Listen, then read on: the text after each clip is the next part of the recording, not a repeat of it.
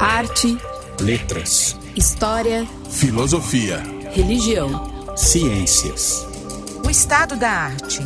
Essa edição é oferecida pela CPFL Energia e pelo Ministério da Cidadania. Seja bem-vindo.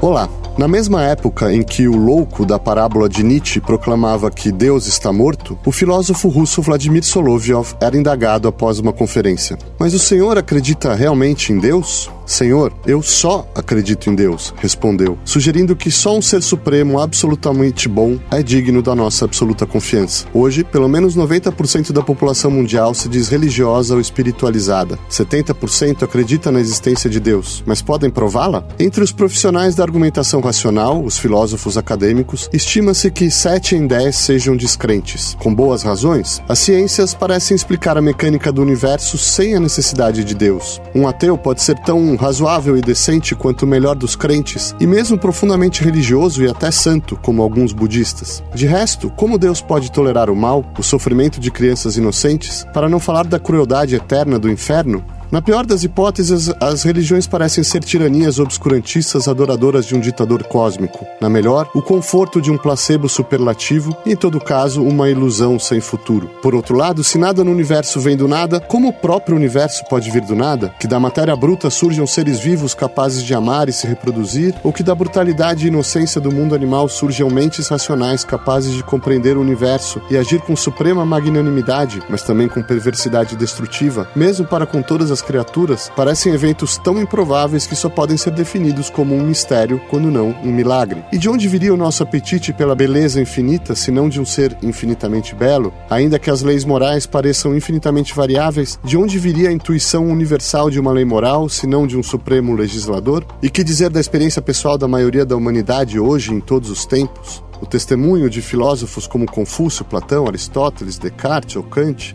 cientistas como Galileu, Newton ou Einstein, artistas como Michelangelo, Bach, Dostoiévski, ou profetas como Moisés e Maomé, para não falar do chamado Filho de Deus e sua mãe, não será senão uma prova racional da existência de Deus, um indício de que a crença nele é perfeitamente razoável? E não será possível, como disse Pascal, que Deus queira aparecer abertamente àqueles que o buscam com todo o coração e se esconder daqueles que o evitam com todo o coração? Entre tantas incertezas, uma coisa é certa: a questão sobre a existência de Deus é aquela sobre a qual não se pode conceber nenhuma maior. Afinal, a resposta é a única que muda, bastante literalmente, tudo. Para discutir as provas da existência de Deus, recebemos, à distância, Agnaldo Portugal, professor de Filosofia da Religião e Filosofia da Ciência da Universidade de Brasília, Fábio Bertato, pesquisador do Centro de Lógica, Epistemologia e História da Ciência da Unicamp, e Roberto Covolan, vice-presidente da Associação Brasileira de Cristãos na Ciência. Fábio Bertato, você pode eh, nos contextualizar um pouco quando que surge, quer dizer, eu suponho que na humanidade desde sempre tenham havido crentes e descrentes, mas quando surgem tentativas de argumentação racional, de demonstração da existência de Deus ou da sua inexistência? Uh, bom dia, Marcelo, obrigado pelo convite. Na verdade, quando nós analisamos do ponto de vista histórico, é, as, os argumentos a respeito da existência de Deus coincidem com um certo desenvolvimento é, racional, em particular da lógica, né, e nas espe especulações filosóficas. Então, quando a gente olha para o mundo grego, é, nós podemos perceber assim que há um certo consenso ou uma convenção apenas a respeito da existência dos deuses, né, de divindades, mas, a partir do momento em que nós temos um, um filósofo do calibre de, de, Platão e de Aristóteles, aí nós temos algumas investigações no âmbito estritamente racional, né? Vale ressaltar a figura do demiurgo, demiurgo proposta por Platão, né? É uma espécie de um deus criador que é finito, que manipula uma matéria pré-existente, isso até representa uma certa visão geral do, do mundo grego, né? Que negava o infinito e assim por diante e uh, até uh, o argumento a respeito do primeiro motor imóvel de Aristóteles, né? que já, já é um argumento de tipo cosmológico, como nós convencionamos chamar hoje em dia. É, no mundo antigo uh, oriental, é, vale a pena destacar, é, dentre as escolas hindus ortodoxas, a escola Nyaya, que é uma escola que é, identificava epistemologia e lógica e, coincidentemente, ou por uma consequência lógica, não sei, apresenta diversos argumentos a respeito da existência de Deus e tem um viés monoteísta. Né? Então, dentro daquela tradição politeísta, é uma, uma chave de leitura a respeito de um ser divino único. Né?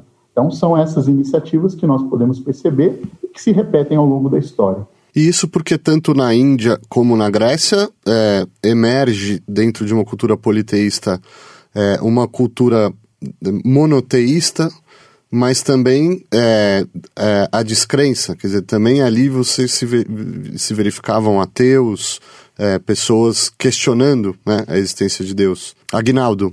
Eu acho interessante também a gente pensar o quanto o início da filosofia na Grécia se liga a essa ideia de Deus, porque você tem como tradicionalmente considerado a noção de que a filosofia se apresenta como uma alternativa à narrativa mítica. O que você tem nos primeiros pré-socráticos, apesar de alguns deles serem, como você disse, Marcelo, é, atomistas e, portanto, tendentes a pensar que o universo pode existir de modo como matéria e movimento apenas, a maioria deles vai pensar que essa, esse princípio fundamental da realidade, que essa é a questão que a primeira a filosofia coloca inicialmente, esse princípio fundamental da realidade que dá sentido e, racionalidade a ela, está ligada a essa noção de Deus. Um, um, um autor muito interessante dentro dos pré-socráticos é Xenófanes. Xenófanes de Colophon faz uma crítica aos deuses da religião popular grega, ao politeísmo, e diz que o verdadeiro Deus não é imoral, não, não tem aqueles traços falíveis das divindades gregas, mas ele é pura verdade, a pura racionalidade. Então você já tem no começo da filosofia grega, e como disse Fábio, ligado a Platão e Aristóteles depois, toda a noção de que é, a, a abordagem filosófica da realidade passa a ser muito fortemente ligada a essa noção do divino. Certo. Vamos entrar diretamente nas provas, porque, como o Fábio disse, existem algumas modalidades e categorias que vão se sendo reformuladas ao longo da história, até desde esse período até a nossa época. Roberto, uma das primeiras provas é tirada justamente a partir da experiência do mundo, da ideia, da, da experiência de que as coisas vêm e vão, surgem e desaparecem, e aí se desenvolve. É, alguns filósofos extraem aquilo que se denominar provas cosmológicas. Né? Você pode resumir o que é essa demonstração, essa prova cosmológica, para depois a gente, eu, eu, sei que tem várias variações e a gente poder analisar em detalhes essas variações? Não, não posso. eu imaginava que era o Fábio que ia dizer isso, e aí eu ia comentar alguma coisa em cima. Ótimo. Fábio Bertato, vamos lá. Argumentos chamados cosmológicos estão em contraste com outros tipos de argumento, por exemplo, argumentos a priori ou argumentos denominados ontológicos, né?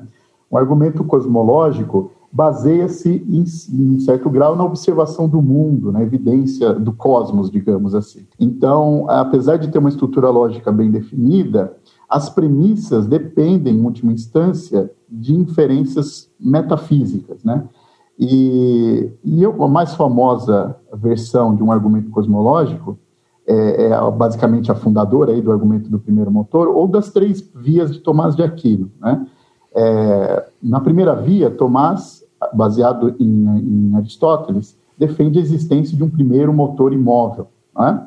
A terceira via, por exemplo, que também é considerada cosmológica, defende a existência de um ser necessário a partir de certas premissas inferidas a respeito de seres contingentes. Então, é, basicamente é assim: tudo, que, tudo que é contingente de, de, tem a sua existência dependente de outro ser, é impossível retornar infinitamente na cadeia de dependência é, ontológica, né, de existência, e, portanto, é, observando a existência de um ser contingente, nós podemos inferir a existência de um ser necessário. Então, esse é mais ou menos um esquema, né? Todo, os três, as três primeiras vezes do Tomás têm mais ou menos essa estrutura, e é isso que vem a ser um argumento cosmológico.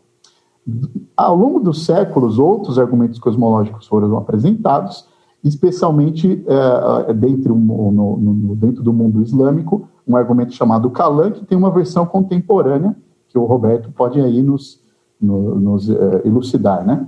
O que seria esse, esse argumento e qual o seu apelo na contemporaneidade, Roberto?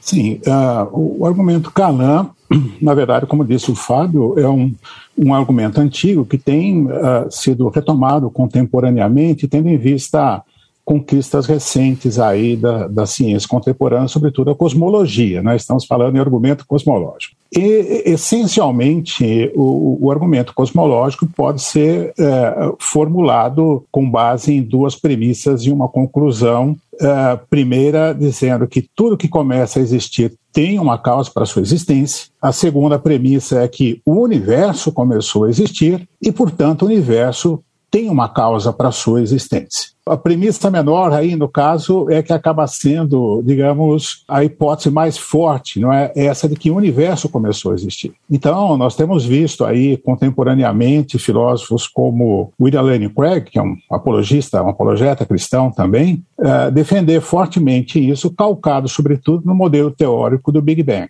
Isso é um aspecto, digamos assim, extremamente fundamental e surpreendente, uh, você compreender como a ciência do século XX eh, levantou questões eh, fundamentais que ultrapassam o campo da própria ciência. É verdade, a gente pode inclusive estender um pouco mais essa discussão e tratar das alternativas mas um aspecto fundamental, o fato de que, assim, de diferentes vertentes, diferentes campos da ciência, tenha se chegado à conclusão de que o universo uh, veio a existir, veio à existência, isso coloca um problema fundamental não é, que a ciência está trazendo a partir de dados não é, observacionais. E, uh, e, e, um ponto fundamental a respeito disso, aliás, assim, um, um comentário, digamos, marginal, é que esse nome, é, modelo do Big Bang, é um nome muito não apropriado, não é? tende a, a induzir Uh, visões equivocadas a respeito do que teria sido uh, esse, esse, esse início, não é?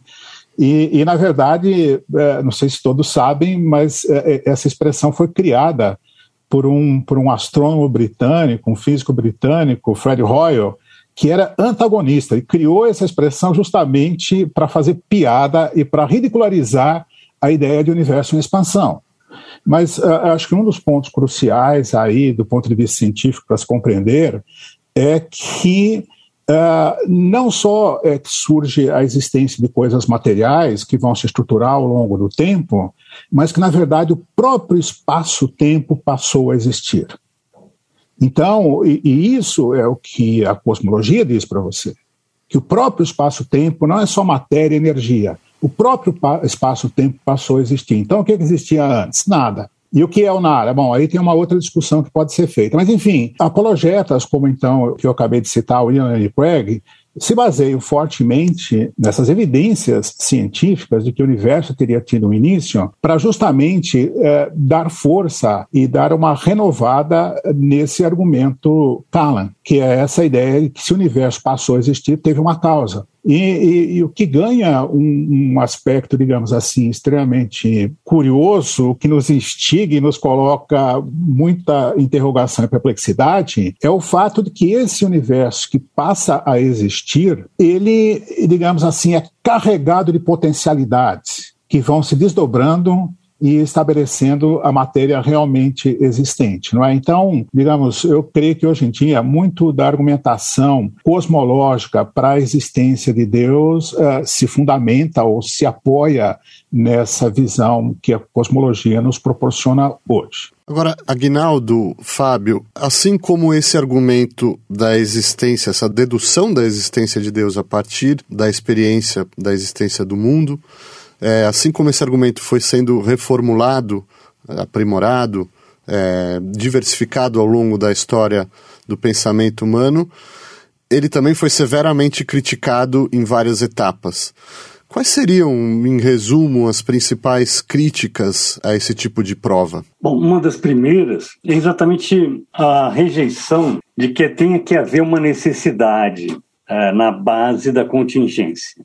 Ou seja, o que você tem no argumento cosmológico é basicamente a ideia de que não pode haver só entes ou seres que poderiam não ser. Tem que haver um ser que necessariamente tem que ser. A questão é como é que você sabe que pode que esse ser existe? Então, é só, na verdade, ele acaba sendo um truque, é, um truque lógico. Ou seja, você diz, o que eu tenho na minha frente são coisas que poderiam não ser, que é, antes não eram e passam a não ser em algum momento, né? Todas as coisas estão submetidas ao tempo. Aí você deve, como isso tudo pode não ser? Como é que pode alguma coisa passou a existir? Então, o que você tem, na verdade, da, da a noção de necessidade que está por trás do argumento cosmológico, ela é criticada como sendo uma invenção, é um truque lógico. Realmente você não tem experiência disso. Sim, podemos, antes de retornar a um, a um criticismo dessas, desse tipo de prova, falar do chamado, um outro tipo de prova é, chamada teleológica, ou seja, a partir da experiência de um sentido no mundo ou de uma ordem da perfeição, isso a gente encontra em filósofos como Platão, Aristóteles ou Tomás de Aquino. Fábio, você pode mais ou menos, resumidamente, explicar o que é essa argumentação teleológica para depois também a gente desdobrar um pouco aqui? Bom, um argumento teleológico é um argumento a respeito de, uma, de um certo direcionamento ou uma certa causalidade final. O, o, termo teleológico vem do grego telos, que significa sentido, né? É, direção, é, finalidade. Isso aí remete à teoria das quatro causas de Aristóteles, né? que defendia que todos os seres, todos os entes, é, têm quatro causas, né? causa material, causa formal, causa eficiente e causa final. Então, cada uma dessas causas podem ser utilizadas aí na reflexão a respeito da existência dos seres, em particular de Deus. Causa material é o que compõe. Eu vou pegar uma analogia que é mais rápida. Vamos pegar uma pizza. Para fazer uma pizza, nós precisamos de ingredientes. Os ingredientes são a causa material da pizza. Toda pizza tem uma receita. Essa é a causa formal, uma, um ordenamento, uma organização desses elementos. A pizza é feita por alguém. Esse aí é o pizzaiolo. Essa é a causa eficiente. E a pizza é feita por algum motivo, por alguma razão, por alguma finalidade por uma causa final, uma boa refeição. Então, é, essa analogia mostra o papel de cada uma dessas causas. O argumento teleológico vai mirar na causalidade é, final de, da existência dos seres. Né? Então, o argumento teleológico tem a ver com essa noção de telos, de causa final. Só que uma das críticas que pode ser feita a respeito de como é que nós sabemos se existe telos ou causas finais, um, um destino final para os seres, né? Então essa aqui é uma das principais críticas a respeito do argumento teleológico. Roberto, a gente está falando aqui da ideia é, muito é, difundida contemporaneamente de um design inteligente ou de um projeto inteligente, é isso? Quer dizer, o, o, as pessoas que defendem essa, essa argumentação falam que o mundo tal como é, ele só é explicável se você pressupor uma mente que está por trás, é, que uma providência que desenha ou projeta ele para que ele é, atinja determinados fins, é isso? É isso, aponta para isso. Não é? Veja, eu acho que classicamente existe um, um, um, nome, aliás, assim, já na modernidade, né, William Paley, que é muito associado a essa ideia do design, a teoria do design. Então, enfim, de certa forma, tudo que a gente está tratando aqui tem a ver um pouco com aquilo que é chamado de teologia natural, né? Nós estamos falando uh, de Deus não a partir de revelação, mas a partir de elementos que se pode colher, uh, enfim, da natureza ou com a reflexão que podem levar ou provar a existência de Deus, não é? Bem, então Paley apresenta esse chamado argumento do relojoeiro. A ideia dele é essencialmente o seguinte: se você está caminhando num bosque e tropeça em uma pedra, a pedra é um elemento da natureza, do mundo natural, que se enquadra naquilo que você está acostumado a visualizar e, portanto, você não tece maiores elaborações sobre ela. Mas se você, ao invés de uma pedra, tropeçar num relógio, você apanha aquele objeto e passa a examiná-lo, você vê que é um objeto dotado de alta engenhosidade, todo intrincado, com engrenagens, e, e você se para para perguntar a origem desse relógio, e facilmente você chega à conclusão que tem que ter tido um relojoeiro. Algo como uh, um mecanismo uh, sofisticado, como de um relógio, não poderia ter surgido espontaneamente. A partir desse raciocínio, ele estabelece uma analogia com aquilo que a gente observa no mundo natural, mas sobretudo nos organismos. Ele olha mais para os sistemas biológicos, digamos assim. Então, considerando o quão intrincado é, por exemplo, o olho humano ou, ou o coração, como esses sistemas são altamente intrincados e como eles uh, obedecem a, a finalidades uh, extremamente importantes para a existência, então, ele, a partir daí, por analogia, ele chega à conclusão que tem que ter tido um designer que tenha elaborado uh, esses uh, sistemas altamente complexos encontrados na natureza, não é? Então, esse é o argumento do relojoeiro, um argumento, digamos assim, clássico do ponto de vista teleológico, que foi vigente por muito tempo e, como você bem disse, Marcelo, chega aos nossos dias de hoje no formato do design inteligente. Isso foi pelo século XIX afora, o livro do Paley, Teologia Natural, se não me engano, de 1802, mas isso avançou até que veio à tona a teoria de Darwin, né, da evolução. Porque, enfim, gradualmente, à medida que essa teoria foi se difundindo, passou-se a olhar para o fato de que aquilo que você tem como construções sofisticadas na natureza podem ter sido fabricadas pela própria natureza, pelas forças naturais, justamente através de um processo evolutivo no qual o acaso desempenharia um papel importante. E outras coisas, enfim, acho que o ponto aqui não seria, digamos, entrar nas minudências uh, da teoria da evolução, do darwinismo, nem do da, da, darwinismo, mas apenas para apontar que esse tipo de argumentação de natureza científica apresenta um, uma, uma visão disteriológica para a natureza, ou seja, se contrapondo à visão que o próprio Paley e outros uh, vieram a defender ao longo do tempo. Então, a gente nota que essa, digamos assim, rivalidade e disputa chega aos nossos dias, né? É, você vê, existe muito dessa, dessa discussão entre design inteligente, contra evolução, evolucionismo e tal. Eu, eu acho que esse tema da teleologia é um tema fundamental e podemos até retomar um pouco a, a discussão um pouco mais adiante, mas a, a, a visão moderna, não é? Uh, desse argumento teleológico é justamente essa do Paley, não é? Sistemas intrincados, sistemas uh, altamente complexos demandam a existência de um ser inteligente que o teria projetado e levado a efeito. E esse é, é isso. Eu diria que o, a noção de teleologia continua importante, mesmo na biologia. Você fala de um coração que funciona bem, o sistema respiratório que não está bem ajustado por conta da Covid-19, coisa parecida. O que você tem é uma noção de teleologia impessoal, ou seja, você não tem por trás a inteligência intencional de, uma, de um agente como explicação. Agora, você tem, por outro lado, argumentos teleológicos que, que não são é, desse tipo de ajuste espacial, que era o que o Paley falava. O que a gente tem hoje é, é, é um, um argumento teleológico chamado da ordem temporal. Ou seja, é, como é que você explica a própria possibilidade de haver leis naturais que falam de relações causais entre, entre fatores?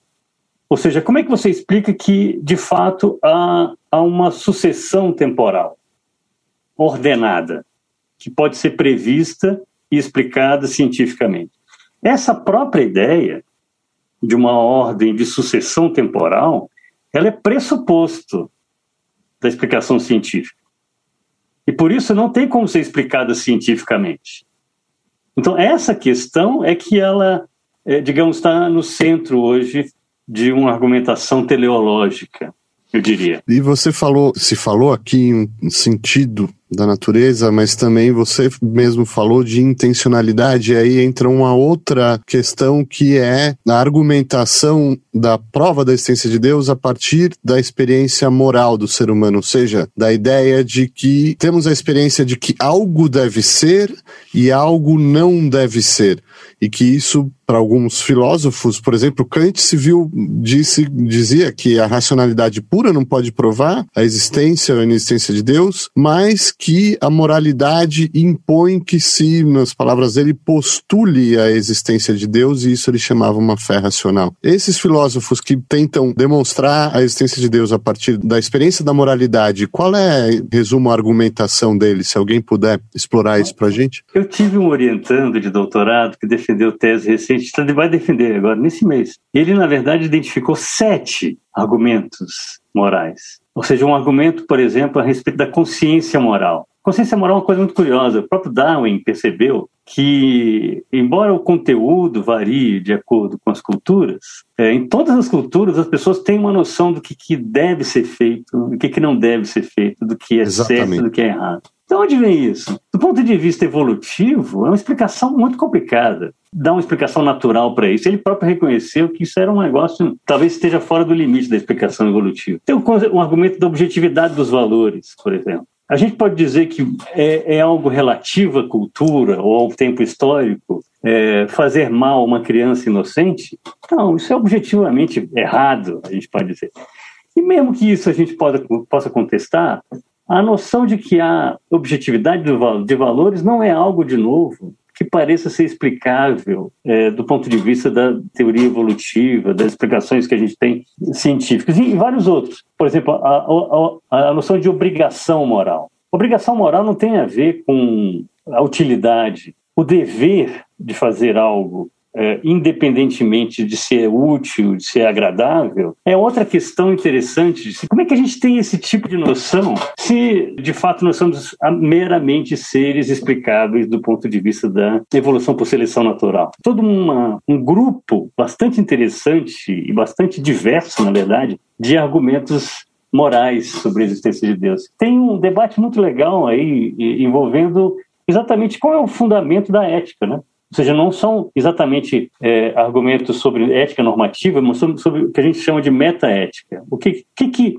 justifica, o que, que fundamenta a ética final. Certo. Fábio Bertato, só para a gente fechar aqui o, o repertório de, de argumentos, talvez um dos mais curiosos seja aquele que se denominou chamar argumento ontológico. Surge na sua forma mais acabada com um monge medieval, Anselmo de Canterbury, que vai dizer basicamente que se nós conseguimos conceber Deus, ele existe. E isso parece um pouco contraintuitivo. Como que funciona? Qual é a mecânica dessa argumentação? O, o Anselmo é, apresentou uma argumentação mediante um conceito de Deus, né?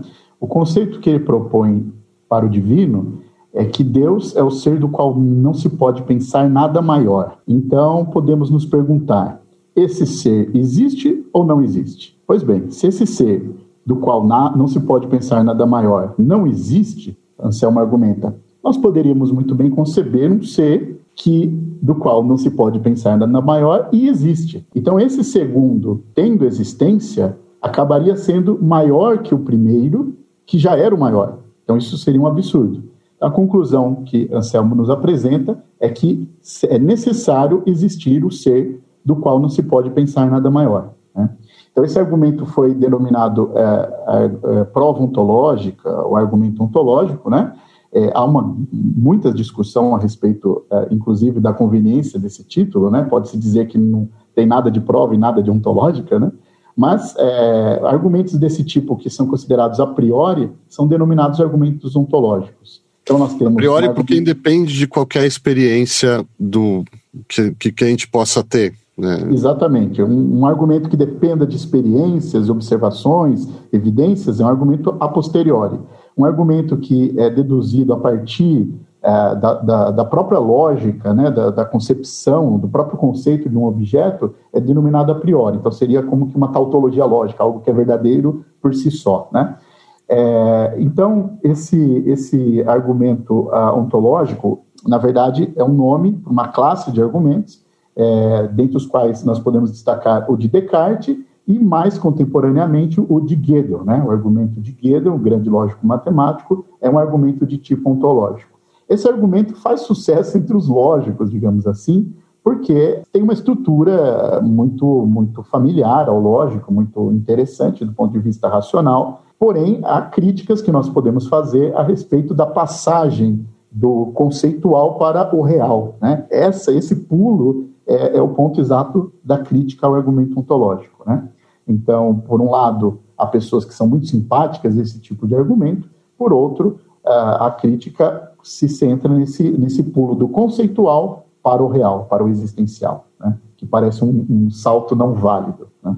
Então, é, basicamente, é, as famílias, a família de argumentos ontológicos é, é, dependem aí desse tipo de, de, de, concepção, né? desse tipo de passagem. Porque a crítica basicamente consiste em dizer que não é possível, a existência não é uma propriedade desses. Você, a partir de um conceito, você tem diversas propriedades de um ser qualquer, mas a existência não é uma propriedade como qualquer outra. Você não pode deduzir a existência a partir de um conceito, é isso? Isso. Um dos argumentos contrários à prova ontológica, né, o argumento ontológico é exatamente de que a existência não é predicável. Quando você estabelece um domínio de entes, você já atribui existência. A existência já está ali, não como um predicado, mas como pressuposto.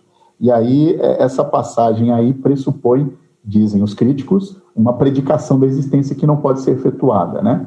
Mas, naturalmente, há defensores do argumento ontológico com novas interpretações. Né? Por exemplo, você pode supor um domínio de objetos possíveis, dentro desses, eh, desse domínio você tem objetos atuais, e aí você tem um conceito de Deus como é, esse ser do qual nada maior pode, se possa pensar, um, um ser de, de, do qual nada seja superior, e aí você se pergunta, dentro desse contexto, se ele tem atualidade ou não. Né? Então, esse é um, seria uma, uma forma de você defender o argumento ontológico. Mas, claro, como tudo em filosofia, tudo é criticável, tem defensores e detratores. Né? É, de novo, a, a relação entre o necessário e o contingente. Né?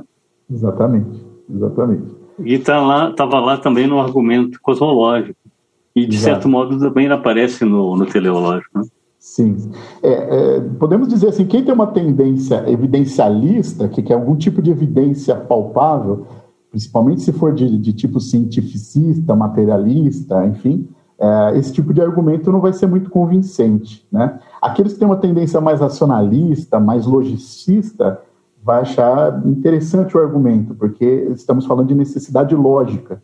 Mas aí nós podemos nos perguntar se a necessidade lógica é uma necessidade metafísica. Então nós estamos num, num campo bastante é, é, multidisciplinar e, e, e, cada conceito deve ser cuidadosamente apresentado. Agora, muito bem, nós estivemos falando aí, apresentando diversas modalidades de provas e, de algum modo, tocamos as suas críticas, mas, embora o ateísmo talvez seja tão antigo quanto o próprio teísmo, você tem nos últimos séculos, na, na era moderna, pensadores que se colocam positivamente como ateus, ou seja, não só criticam as provas da existência de Deus, mas se propõem até a provar a inexistência de Deus. Quais são os principais é, argumentos, sempre em resumo e de maneira generalizada, desses pensadores mais modernos e contemporâneos? Alguém pode enumerar para a gente? Agnaldo. Eu diria que quem enunciou os principais argumentos sobre a existência de Deus foi Tomás de Aquino. Lá naquela questão da suma teológica que o, o Fábio falou, onde estão lá as cinco vias, para provar a existência de Deus, ele apresenta dois argumentos contra, porque o, o modo de argumentação é, escolástico é assim, né? Será que Deus existe? Parece que não. E aí apresenta os argumentos contra, depois ele responde, os, é, depois ele diz, não, mas há argumentos a favor de que Deus existe, e depois ele responde aqueles argumentos. Então, os argumentos que ele coloca, por que parece que Deus não existe, são o problema do mal, um ser infinitamente bom, infinitamente poderoso seria incompatível com a existência do mal, e o problema da falta de necessidade. A gente não precisa de Deus para explicar, afinal de contas, a gente pode explicar de outro modo. Mas há também hoje os argumentos a, a respeito dos paradoxos lógicos incluídos no conceito de Deus, e há também o problema da ocultação, o problema de por que, se, se Deus existe, por que, que ele parece tão tímido? Parece um monstro do Lago Ness, né? que a gente raramente encontra por aí. Por que, que ele está tão oculto? Será que não era porque ele não existe? Eu diria que são os, os quatro principais. E são excelentes argumentos. Eu fico me perguntando qual é a, qual é a resposta dos, da, dos teístas a esses argumentos, porque, sobretudo, o problema do mal, de fato, como é possível que um ser absolutamente bom, ou Deus é absolutamente bom, mas não é, não tem não é onipotente ou ele é onipotente e não é absolutamente bom? De todo modo, se não é onipotente e absolutamente bom, não, não seria Deus. E isso também que você falou de por que ele não aparece? Por que não, não se manifesta de uma maneira mais, digamos, fisicamente evidente? Enfim, você enumerou. Eu gostaria de saber se vocês podem nos dizer quais são as respostas a essas argumentações tão poderosas, né? Digamos, do ponto de vista da ciência, eu poderia dizer que há uma série de questões que a ciência levanta hoje para as quais ela própria não tem resposta. Então, vamos olhar primeiro a uma questão que é, digamos, a inteligibilidade do universo. Uh, nós uh, constatamos que o universo opera surpreendentemente através de leis naturais, o Agnaldo já fez menção a elas aqui, né, através de leis naturais, e que esses processos são processos inteligíveis. Existe, digamos, uma espécie de racionalidade embutida na natureza. Não é? e, e como é que isso foi parar lá? Não é?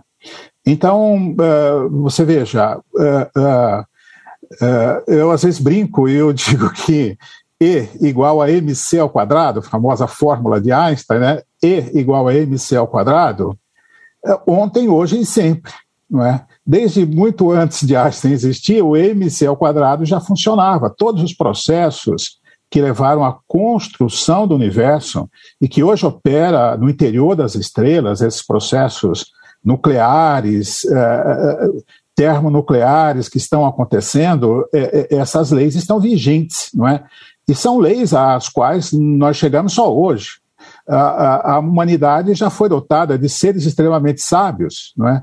E, e no entanto, uh, uh, nesse ponto, a gente é capaz de reconhecer, digamos especificamente, que ela já sabia antes da gente. Como de fato a gente poderá uh, constatar, então, extrapolando, que a natureza continua sabendo e ela é muito mais sábia e inteligente do que nós somos. E como é que então esse conhecimento todo foi parar lá? Isso é um aspecto difícil de lidar, está na base da própria ciência, o fato de que a natureza seja inteligível e o fato de que nós sejamos dotados de uma inteligência tal que consegue pelo menos, digamos, parcialmente, entrar em ressonância com essa outra inteligência que está lá e desvendar como esses processos se dão. Uh, enfim, uh, toda essa ideia de causalidade, de leis naturais, tudo isso veio à tona a partir desse tipo de reflexão. Então, como é possível que exista isso? Não é? A própria ideia, digamos assim, de lei natural na sua origem, ela foi concebida como sendo uh, leis que um Deus legislador e criador teria colocado para gerir a sua criação, para operar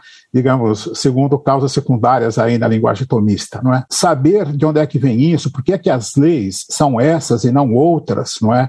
Esse aspecto, então, Agnaldo, contingente da natureza, por que é que a natureza ela é feita de uma maneira muito especial? A ciência não consegue explicar isso. Então, veja, com o desenvolvimento da ciência do século XX e chegando mais aí para o final do século XX, essa concepção que foi possível estabelecer de que há algumas uh, leis fundamentais, na verdade, algumas forças fundamentais na natureza, tanto quanto a gente saiba, só existem quatro forças fundamentais na natureza, né? A força gravitacional, a força eletromagnética, e a força nuclear fraca e a força nuclear forte. Essas são, cogita-se de uma quinta força que, enfim, até hoje não se mostrou. Mas seja como for, essas forças, quando você analisa especificamente como cada uma delas opera, você vai compreender que elas operam em concerto para dar origem àquilo que é materialmente existente. Por exemplo, um objeto cósmico básico como uma estrela que é uma estrela. Ingenuamente, alguém poderia dizer uma bola de fogo, mas não é. Nós sabemos que não é uma bola de fogo porque a combustão requer oxigênio e não existe oxigênio lá fora para as coisas queimarem, entendeu, por tanto tempo.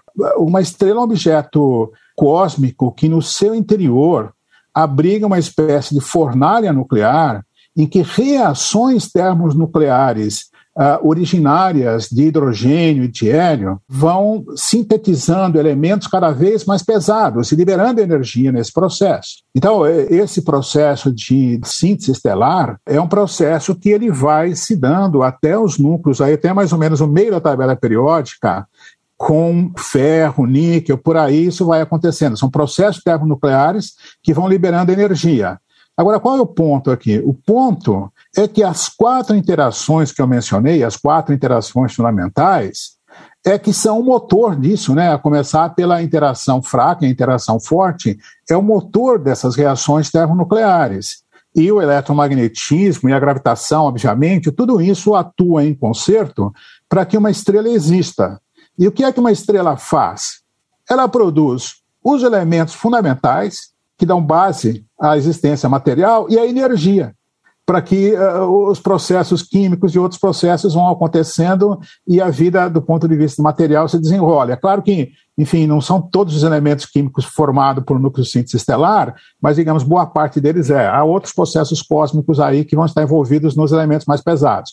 Mas o ponto aqui é o seguinte: quando você olha para isso, parece então o seguinte, que essas forças e leis fundamentais elas foram fabricadas de propósito para atuar em concerto e dar origem aquilo que é materialmente existente. Imaginar que isso tudo venha do nada e por acaso, digamos, é por isso que essa concepção de vida naturalista, que digamos assim é muito difundida nos meios acadêmicos e tal, tende a ser enxergada por alguns inclusive por mim mesmo, com um absurdo, acreditar no absurdo, porque eh, não obstante, digamos assim, ela tenha um verniz racionalista e tenda a se apoiar em aspectos científicos, ela não dá conta de explicar por que é que, digamos assim, esse mundo, com todo esse refinamento para a sua operação e para a sua estruturação, pôde se dar, pôde vir a, a, existir. Então, eh, esse é um dos aspectos que, de novo, volta lá para aquela questão do argumento teleológico. Né? Eu, o problema é que você tem várias imperfeições. Você tem gente morrendo, você tem animais indefesos que não fizeram nada de errado, falecendo em incêndios na floresta, por exemplo, após vários dias de, de, de, agonia. Como é que se explica que um Deus bom e poderoso e onipotente, a gente não está falando de um Deus mais ou menos, não, é onipotente e infinitamente bom, permite um sofrimento absolutamente sem sentido desse. Então, a grande, uma das grandes questões do problema do mal é se tem sentido o sofrimento ou não no caso do mal natural. E se no caso do mal moral, ou seja, aquele provocado por seres humanos ou agentes moralmente conscientes, se ele é, seria mais justificado ah, que nós tenhamos a possibilidade de fazer isso, ou seja, a liberdade é mais importante do que as possíveis consequências ruins que advêm dela, ou se é o contrário. Então, o, o debate se desenvolve mais ou menos nesses dois termos, ou seja, o mal natural ele é algo que decorre das leis naturais, como disse o Roberto, então é melhor que tenha um mundo regular e que, portanto, quando acontecem os determinados eventos, vai ter um, um incêndio, se tiver um animalzinho indefeso, ele vai morrer. Então é melhor que o mundo seja regular do que a cada momento tem uma intervenção que impeça do, do bichinho sofrer. E do, do, ponto de vista moral, se é melhor que nós tenhamos liberdade e possamos usá-la mal do que a gente ser robozinho que faz sempre o bem, né? Mas, de fato, essa questão do mal é uma coisa curiosa, né? As pessoas, quando estão em momentos mais difíceis, as religiosas, eu quero dizer, elas não, não perdem a fé. Ao contrário, as situações mais difíceis fazem com que elas aumentem a fé. Então é muito raro que o problema do mal acabe significando existencialmente uma descrença na existência de Deus. Houve um caso que eu saiba, ou pelo menos um caso muito famoso, que é o caso de Darwin. Ele perdeu a fé, diz ele, e na verdade não chegou a ser ateu, mas ele virou agnóstico por conta do falecimento de uma filha dele. Agora, normalmente, o mal não é algo que inspira descrença, mas é, é, geralmente aumenta. Agora, essa é uma outra questão, você pode dizer, né? Isso não é um problema é, argumentativo, é um problema existencial né, do mal. Não, de fato ele não inspira descrença, mas Fábio, como explicar para um ateu diante do, do sofrimento, um sofrimento de um adulto, a gente pode até falar que, enfim, ele está sofrendo como uma reprovação pelo seu egoísmo, pelos seus pecados, etc tal. Mas uma criança que sofre uma doença devastadora ou pior, até morre por algum, violência, crueldade de algum adulto, eventualmente até dos próprios pais, como pode acontecer, por que Deus não impede isso? Quer dizer, como mostrar, como um teísta poderia mostrar para um ateu que isso faz sentido que né, dentro dos planos de Deus, ou seja, enfim, né? Por que Deus não impede esse sofrimento, esse mal? Perfeito. A, a fala do, do Covolan e do Agnaldo agora complementando com a sua pergunta, mostra uh, os aspectos distintos da, do problema do mal. Né? O, o, Roberto Covolan nos mostra que, com sua fala, que uh, essa ordem do mundo, essa razão do universo, é, pressupõe o que ficou conhecido como um logos, né?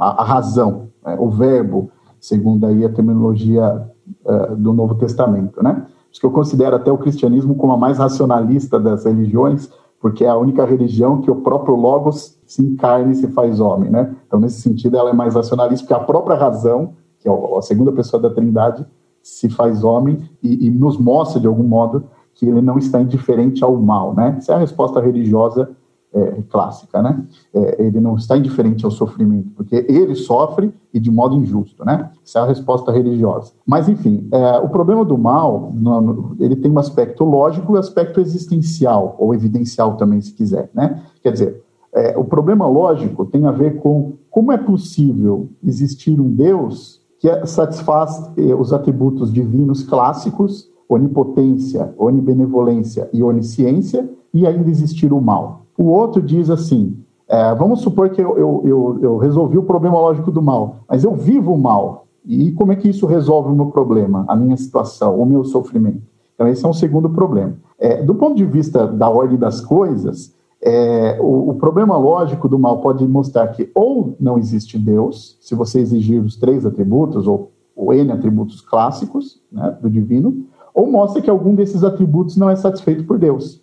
Então, por exemplo, eu poderia observar o universo, essa ordem, concluir que existe um ser necessário, enfim, o primeiro motor, algum, no, em alguns dos argumentos, e concluir que esse Deus ele é impessoal, ele não está nem aí para esse, esse mundo que ele criou. Então, o problema lógico do mal mostra que é, é, é possível conceber isso. Só que, é, na minha perspectiva, o problema lógico do mal é falso. Por quê? porque é possível sim existir um Deus que satisfaz os três atributos e ainda ah, existir o mal. Né? O argumento ah, do, contra a existência de Deus ou contra algum dos atributos de Deus nessa versão clássica é, segue a seguinte linha: eu tenho uma situação má, correto? Então, se Deus, é, é, diante dessa situação má, ou ele sabe ou ele não sabe, né? não tem conhecimento dessa situação má. Se ele não tem conhecimento dessa situação má, ele não é onisciente. Tá? Então, ele deve conhecer essa situação má. Bom, se ele conhece essa situação má, ou ele quer essa situação, ou ele não quer. Se ele quer a situação má, então ele não é bom, ele não é benevolente, porque ele quer algo mal. Bom, então deduz-se que ele não quer essa situação má. Mas se ele não quer, por que a situação acontece? Nessa passagem, nós temos um pressuposto implícito que é o determinismo religioso ou fatalismo teológico. Aquele que diz que se a coisa acontece é porque Deus quis e vice-versa. Então, a onipotência diz que se Deus quer algo, essa coisa acontece. Mas a volta não é necessária num certo discurso teísta. E o argumento lógico do mal pressupõe essa passagem de que se algo aconteceu é porque Deus quis. Então, se algo aconteceu e é mal, é porque ele quis. O que nós temos aqui é uma pequena confusão entre o não querer de Deus e o querer que não ocorra. Isso é uma sutileza lógica.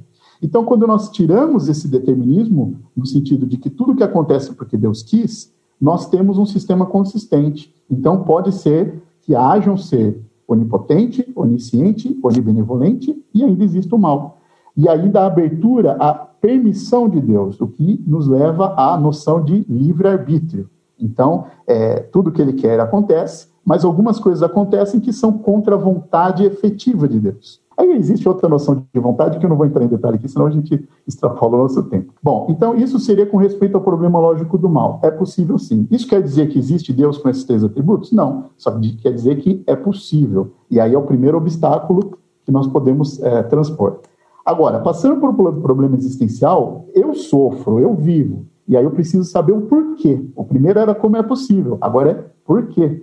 Por que existe o mal? E aí nós vamos ter respostas que podem ser encaradas do ponto de vista filosófico e também teológico. Né? A resposta mais clássica é de Tomás de Aquino, que diz que Deus permite um mal para evitar um mal maior ou para possibilitar um bem maior. Né? E aí nós teríamos que investigar qual, quais são esses males maiores ou bens maiores, né? que estão relacionados. E aí o problema continua, e aí tem todo uma, um desdobramento a respeito desse problema. Isso nos leva agora à questão entre o divino, o divino que tem os atributos do teísmo clássico, e a vivência do dia a dia das pessoas, que tem a ver com a questão ética e política, que eh, se relaciona com as grandes religiões. Eu acho que o Aguinaldo poderia falar um pouco sobre esses problemas aí, né? Eu acho que ele pode, se ele escolher, porque agora nós temos poucos minutos para suas considerações finais, e aí eu vou colocar algumas cartas na mesa, vocês podem escolher essas ou outras, mas uma questão é essa que você colocou, Fábio, outra seria a própria ideia de prova, de uma possibilidade de, ou de uma necessidade de uma demonstração da existência de Deus. É possível, no final das contas, depois que a gente fez todo esse percurso, se provar a existência é, de Deus, outra, se poderia falar em probabilidade, outra questão ainda é até que ponto os testemunhos históricos provam a existência de Deus, porque, por exemplo, alguém, eu é, poderia se imaginar alguém na antiguidade que oscilasse entre um teísmo prudente, relativamente cético, um agnosticismo prudente e tal, e de repente com uh, o encontro com Jesus Cristo, por exemplo, diz, bom, tá aí a minha prova de Deus, né, essa pessoa aqui. E outras questões como o que vocês é, imaginam para o futuro da discussão, enfim, eu coloquei algumas cartas na mesa, mas vocês podem pegar essas ou outras que quiserem para a gente fazer nossas considerações finais. E, infelizmente, em pouquíssimos minutos para cada um. Agnaldo. A própria questão que a gente está desenvolvendo, como disse o Roberto, tem a ver com teologia natural, que é a tentativa de apresentar argumentos sobre a existência de Deus e, dessa maneira, tornar racional a crença. Então, você tem outras maneiras de tornar racional uma crença que não seja por, por argumentos. Então, a própria ideia de, de prova, de argumentação, ela está sendo questionada hoje. E, por outro lado, você tem outra maneira de argumentar, que é probabilística. Ou seja, são, são argumentos que falam é, é, pela melhor explicação. Argumentos pela melhor explicação, eles não têm uma estrutura dedutiva, ou seja, a conclusão não é necessária. Ela pode ser probabilística. Então, você tem outras, outras opções que, quem sabe, sirvam de tema para uma próxima conversa. Roberto? Bom, se eu puder, eu, colocaria aqui uma, uma posição pessoal, uh, dizendo que, não obstante eu seja uma pessoa do meio científico, e talvez por isso mesmo, é? uh, eu sou, digamos, bastante cético em relação a essa questão, em primeiro lugar, de provas científicas a respeito da existência de Deus. Uh, acho que isso não é possível não é? Porque isso significaria, no final das contas, de maneira, digamos, bem resumida, dizer, seria resumir, de, uh, trazer Deus para o um nível do fenômeno, não é? Então, aliás, até eu acho que, se for bem entendida, a gente pode uh, usar a afirmação de que Deus, de fato, não existe. Porque o que existem são todas as demais coisas. Deus é. É? é, é dizer que Deus existe de alguma forma significa transformá-lo em objeto. E Deus é, Deus não existe. Não é?